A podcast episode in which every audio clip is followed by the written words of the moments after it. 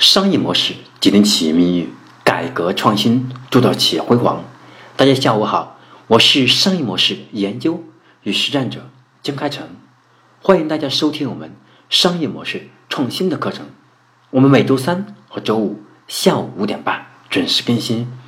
每次更新一讲，碎片学习，时刻成长。下班路上，我们一路相随，让您不再孤单。今天。我将给大家分享的是我们商业模式创新课程的第八十三讲：商业模式之跨界模式。跨界这个词，我相信大家都不陌生。我们好像每个人，特别是每个企业的管理者或者创业者，都是随口而出，因为他在我们生活当中经常见到。我们也曾思考过要这么去尝试，但估计我们身边很多人。且没敢跨出那一步，因为都要考虑一个词叫风险。那么今天呢，我将给大家重点来分享的是我们商业模式跨界的模式，如何去跨，既能够让企业更好的突破，同时又能够把我们跨界所带来的风险把它挖掘出来，并且找到我们这个风险的控制策略，让我们往前走的时候不会让这个风险而成为我们最后的灾难。不管我们是哪一个行业，那么真正我们构成最大威胁的对手，往往不一定是我们现在行业内的做的最好的这样的对手，而是那些行业之外你未曾看到的对手。因此，我们今天所看到的很多把我们颠覆掉的，往往不是同行，而是一个我们都不可能相信的一个外行的人进来，把这个行业给颠覆掉了。最简单的例子就是。阿里的支付宝，还有腾讯的微信，微信支付，是不是很简单就能看到了？他做了很多银行的事情，而他呢，用户更加依赖。因此，此前马云也曾经说过一句狠话，他说：“如果呢，银行不改变，那我们就改变银行吧。”于是，余额宝就诞生了。我相信身边现在很多的人呢，不怎么用余额宝了，但是呢，大家都见过余额宝，也一定。以前用过，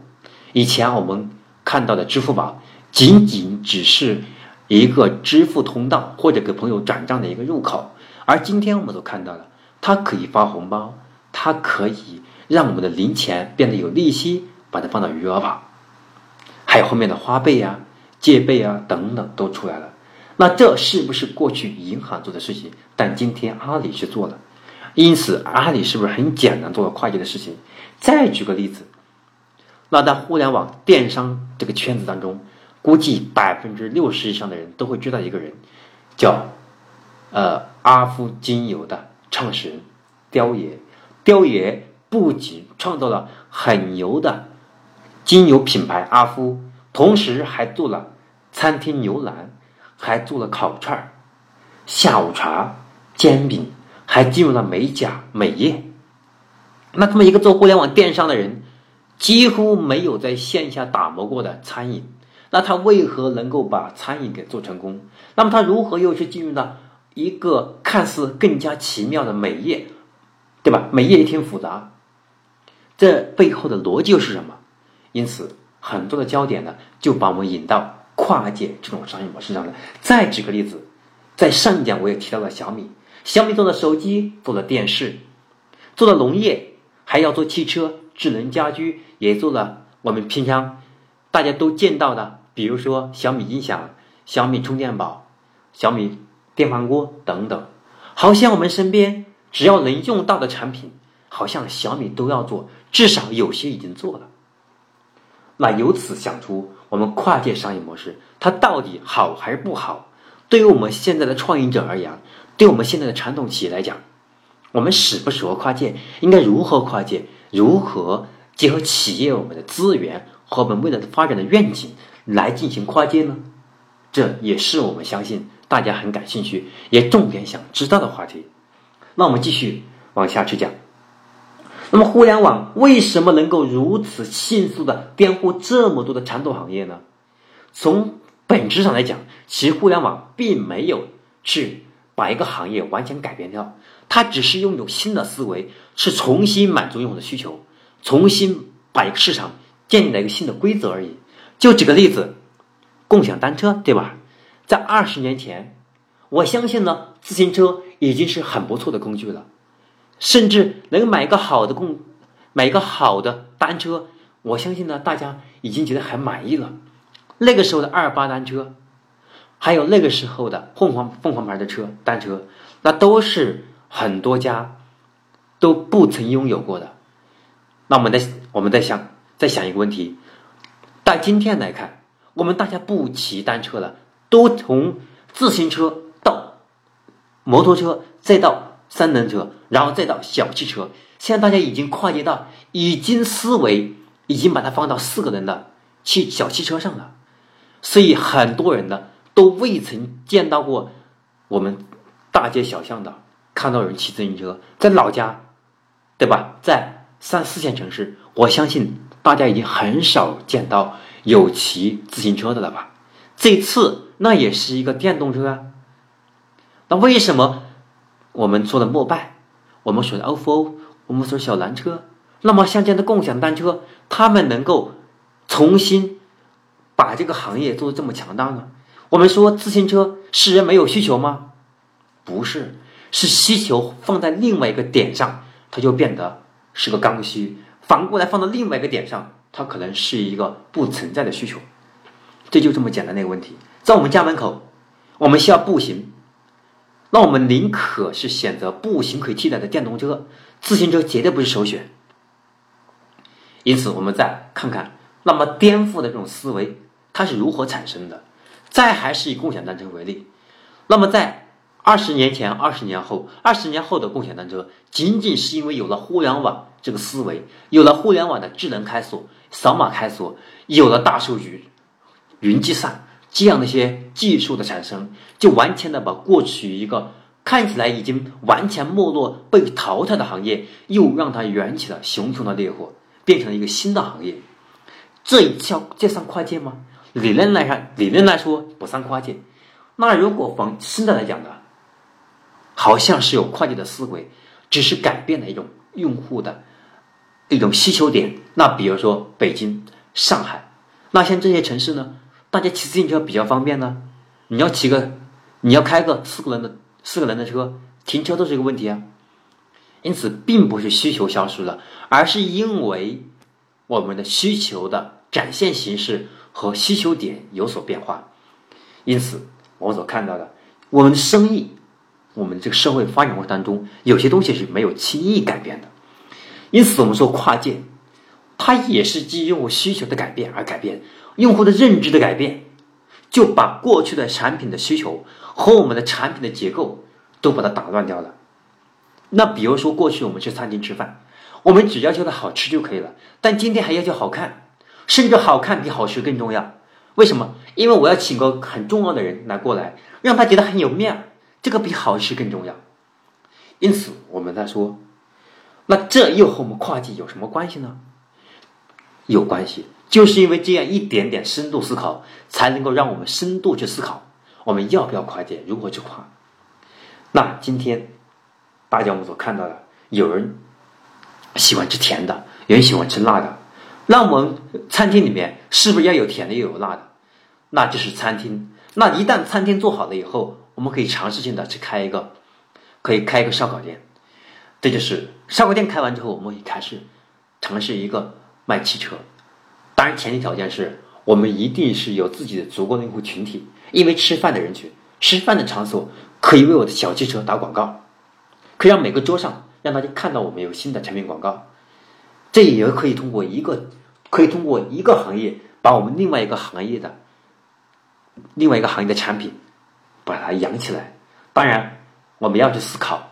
我们现在是不是拥有这样的一个掌控能力，有没有这样的技术？有没有这样的人才？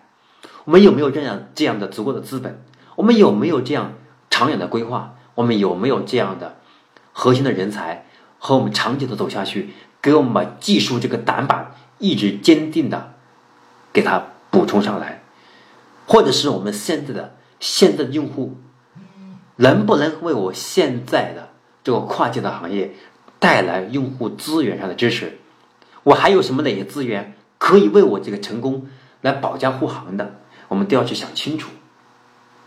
因此，我们说互联网为什么能够如此迅速颠覆传统行业？那么从本质上来讲，是利用高效来整合低效率的问题，对传统产业核心要素的再分配，也是生产关系的重构，并以此来提升整体的系统这样的一个运营效率。而互联网企业通过减少中间环节，减少所有的渠道不必要的消耗和损耗，来减少产品从生产到进入用到到达用户手里面所需要经历的环节，来提高效率，来降低成本。因此，对于互联网企业来说，我们只需要去抓住传统行业价值链当中的低效和高利润环节，利用互联网工具和互联网思维，重新去构建。商业价值链就有可能会成功，就像我们说的共享单车一样，同一个产品加了新技术，满足新的一个人群，把过去自行车作为农村的一个比较好的工具，把它搬到城市里面来，再看它的运作效率，那在农村这个自行车的效率很低呀，因为它不能高效爬坡啊，它不能载重啊，而在城市里面，那这个自行车呢？它不需要载重，它只是一个上班路上某一段路程交通不方便，可以做一个一个代步工具啊。因此，我们在跨界这件事情上最典型的案例呢，还是要提到小米，还是要提到阿里和腾讯，还是要看到不同的行业。再比如说像百度做无人驾驶，那它也跨界到一个汽车产业当中来。所以，我认为未来互联网这个思想。这个技术好像不能把互联网和传统行业分开的，应该说分开是不合理的，因为传统行业才把互联网带得更远，因为互联网能给传统行业带来更多的改革，带来更多的优化，所以让传统行业能够变成一个新型的产业，而反过来，那么互互联网它也能够接住传统行业，能够让它价值更大，因此互联网。在跨界进入到其他领域的时候，思考的都是如何才能够将原来传统行业链条当中的利益重新分配，而来建立新的商业模式，把原来获取利益最多的一方干掉，这样才能够重新洗牌。反过来，这块市场原来就没有了利益，因此让大家都赚钱也无所谓。正是基于这样的思想。才诞生出新的经营和盈利模式，以及新的公司、新的行业、新的产业。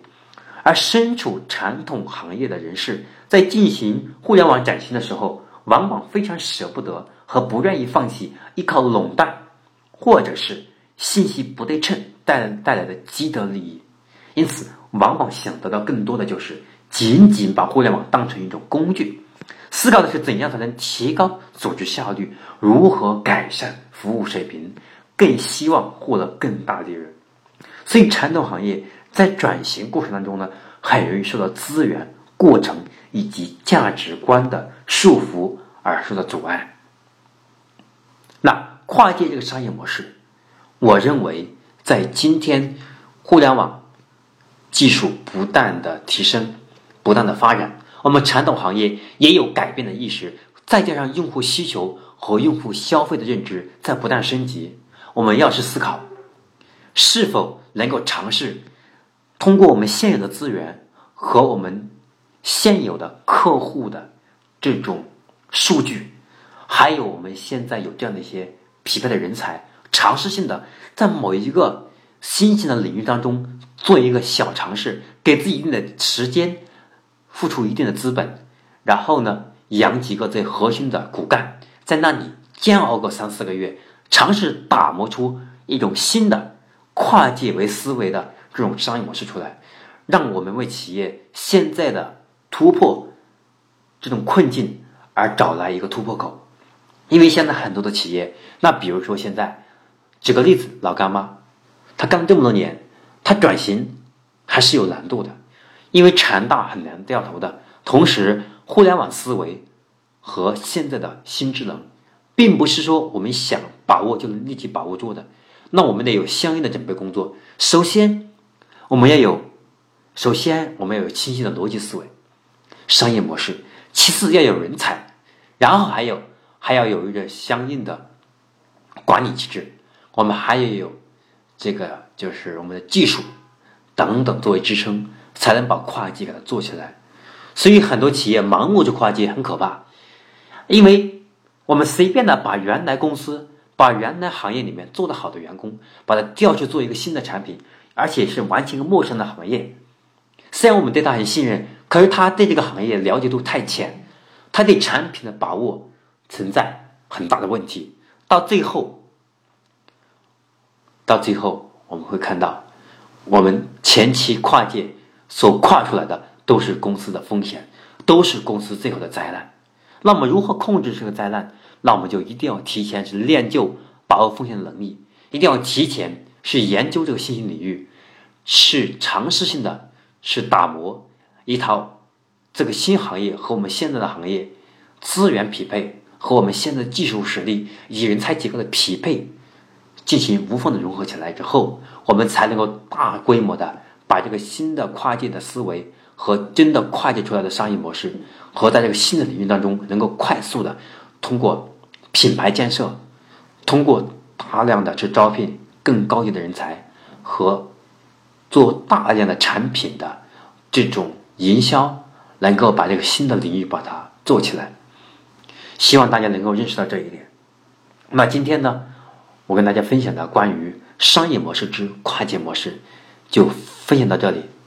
我是商业模式研究与实战者金开成，我们今天的课程就分享到这里。我们每周三和周五下午五点半准时更新，欢迎大家及时收听并分享。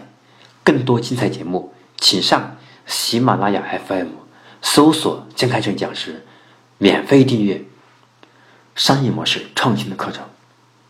我将结合自己多年的互联网创业经验。以及整合知名企业家资源，打磨出这套商业模式创新的系统课程，助力传统企业、互联网创业者、企业高管看透商业模式的本质，掌握商商业模式的定位、思路、流程、关键点等细节，